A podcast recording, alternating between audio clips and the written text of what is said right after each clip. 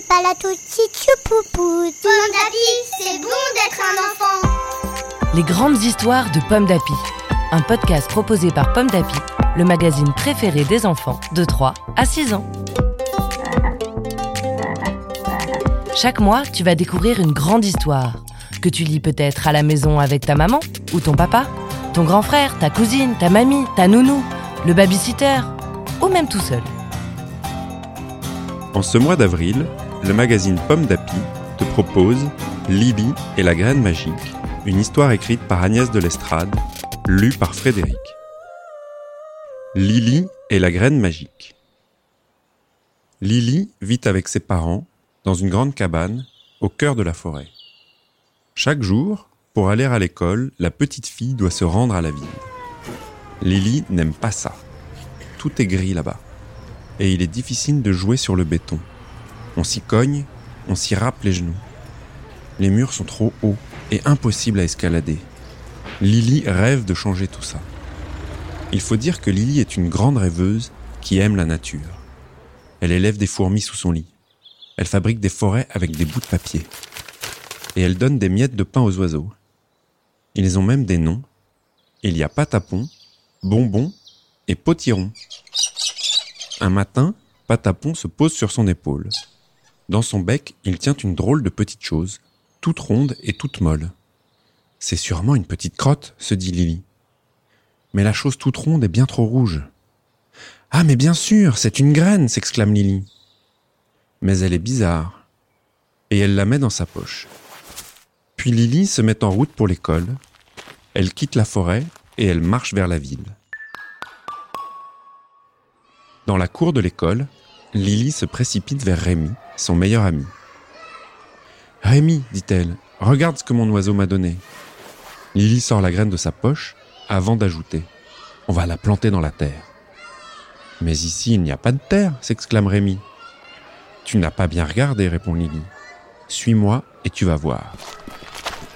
Lily entraîne Rémi dans un recoin de la cour où personne ne va jamais. Là, il y a un pot avec des fleurs fanées. Lily fait un petit trou dans la terre et elle y dépose la graine. Et voilà, dit-elle. Je vais chercher de l'eau pour l'arroser, dit Rémi. Je sais où trouver un arrosoir et un robinet. Quelques gouttes. Voilà, la graine est arrosée. Le lendemain matin, les deux amis n'en reviennent pas. La graine a poussé et elle est devenue un magnifique petit arbre. C'est vraiment bizarre, s'étonne Rémi. C'est merveilleux, oui, dit Lily. Le jour d'après, la graine a encore poussé. Un arbre immense s'élance maintenant vers le ciel. Ses branches sont si nombreuses et si grandes qu'elles font comme un plafond vert. C'est magique, s'écrie Lily. Incroyable. La graine est enchantée. Les autres enfants écarquillent les yeux et regardent cet arbre venu d'on ne sait où.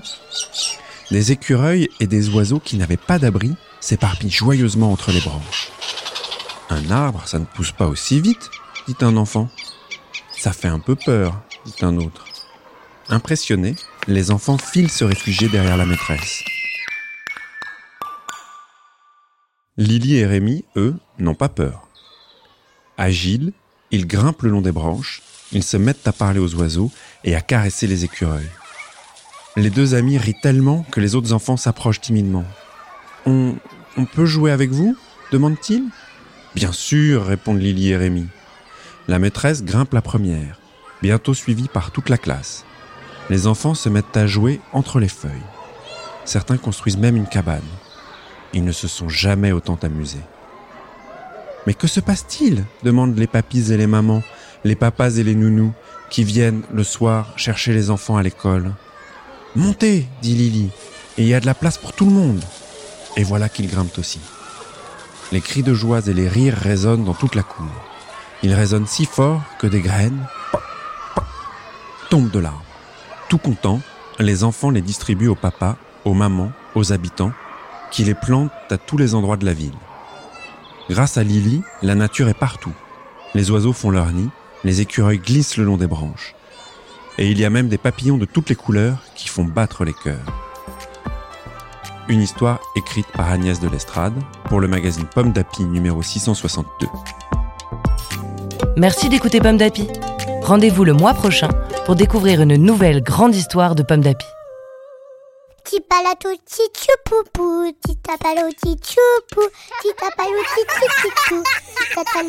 Pomme d'api, c'est bon d'être un enfant. Un podcast Bayern Jeunesse.